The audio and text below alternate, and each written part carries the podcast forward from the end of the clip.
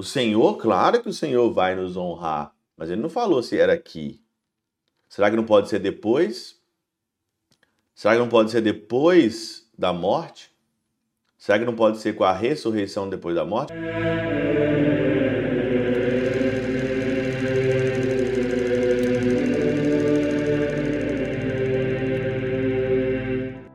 Em nome do Pai, do Filho e do Espírito Santo. Amém.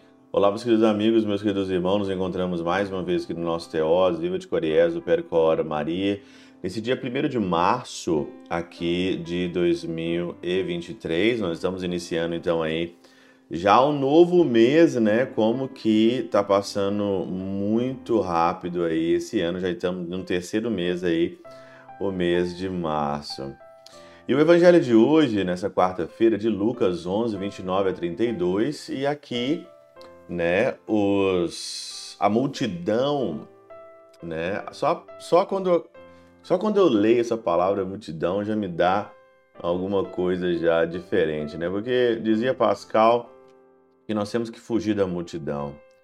Quando o seu pensamento está igual à maioria, é sinal que você tem que pensar que tem alguma coisa errada nisso tudo, né?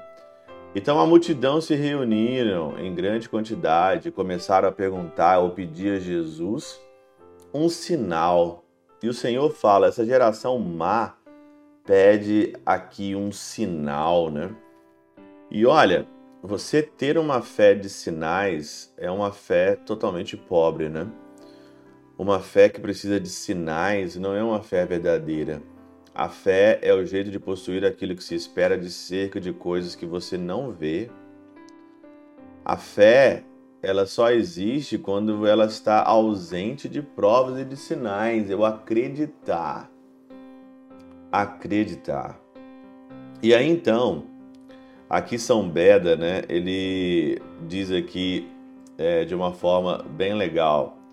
Nosso Senhor lhe concede um sinal não dos céus que eram indignos de ver, mas do fundo do inferno. O sinal da encarnação e não da divindade, o sinal da paixão e não da glorificação. O que nesse comentário de São Beda está aqui por trás desse pedido sinal? Eles estavam querendo um sinal de divindade, um sinal de glorificação, um sinal de divindade, um sinal de glorificação e não estavam atrás do verdadeiro sinal que é dado nessa terra, que é o sinal aqui da encarnação e da paixão. Nessa terra, o sinal que nós temos que perseguir é o sinal da cruz, é o sinal da encarnação, é o sinal aqui da sua paixão. Não existe glória neste mundo. Olha a vida de Jesus Cristo. Jesus Cristo só se deu mal na terra só se deu mal. E quantos de nós aqui buscamos uma honra?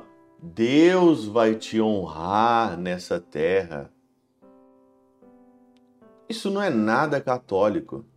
Pode ser evangélico. Deus te honrar? O Senhor, claro que o Senhor vai nos honrar, mas ele não falou se era aqui. Será que não pode ser depois? Será que não pode ser depois da morte? Será que não pode ser com a ressurreição depois da morte? Olha para a vida de Jesus. Só se deu mal. Só se deu mal. Só ressuscitou depois do terceiro dia. Só se deu mal. Por que, que você procura sinal de glória? Por que, que você está procurando aqui esse sinal maravilhoso de glória? Isso é muito evangélico. Isso é muito da igreja protestante tem nada a ver com o catolicismo aqui, nada a ver. Deus vai, não vai te honrar. Ele não falou se era aqui ou se não era. Ele falou que ele vai te honrar. Mas se você seguir os passos de Jesus nessa terra, ele só se deu mal. Só se deu mal. Não eram dignos do sinal do céu, diz aqui São Beda. Por isso, nos demos, de, deram aqui a eles um sinal do fundo do inferno.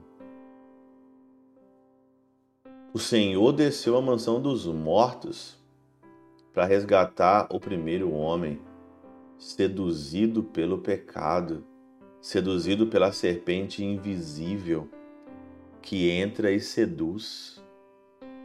E uma das serpentes que entra e seduz, essa serpente de você querer o paraíso na terra, dessa mente revolucionária de querer o paraíso aqui. Nós estamos aqui dentro do erro, da dúvida, do pecado. E nós estamos lutando para a santidade, lutando para chegar no céu, lutando. E esse é o grande sinal. O grande sinal que eu tenho que dar para o mundo é o sinal da minha perseverança. Não querer a glorificação é que Deus vai te honrar. Vai. Mas eu não sei se é nessa vida. Pode ser na outra. E por isso eu tenho que fazer por onde. Pela intercessão de São Chabel de Magluf, São Padre Pio de Peltrautina, Santa Teresinha do Menino Jesus e o Doce Coração de Maria, Deus Todo-Poderoso vos abençoe. Pai, Filho e Espírito Santo, Deus sobre vós e convosco permaneça para sempre. Amém.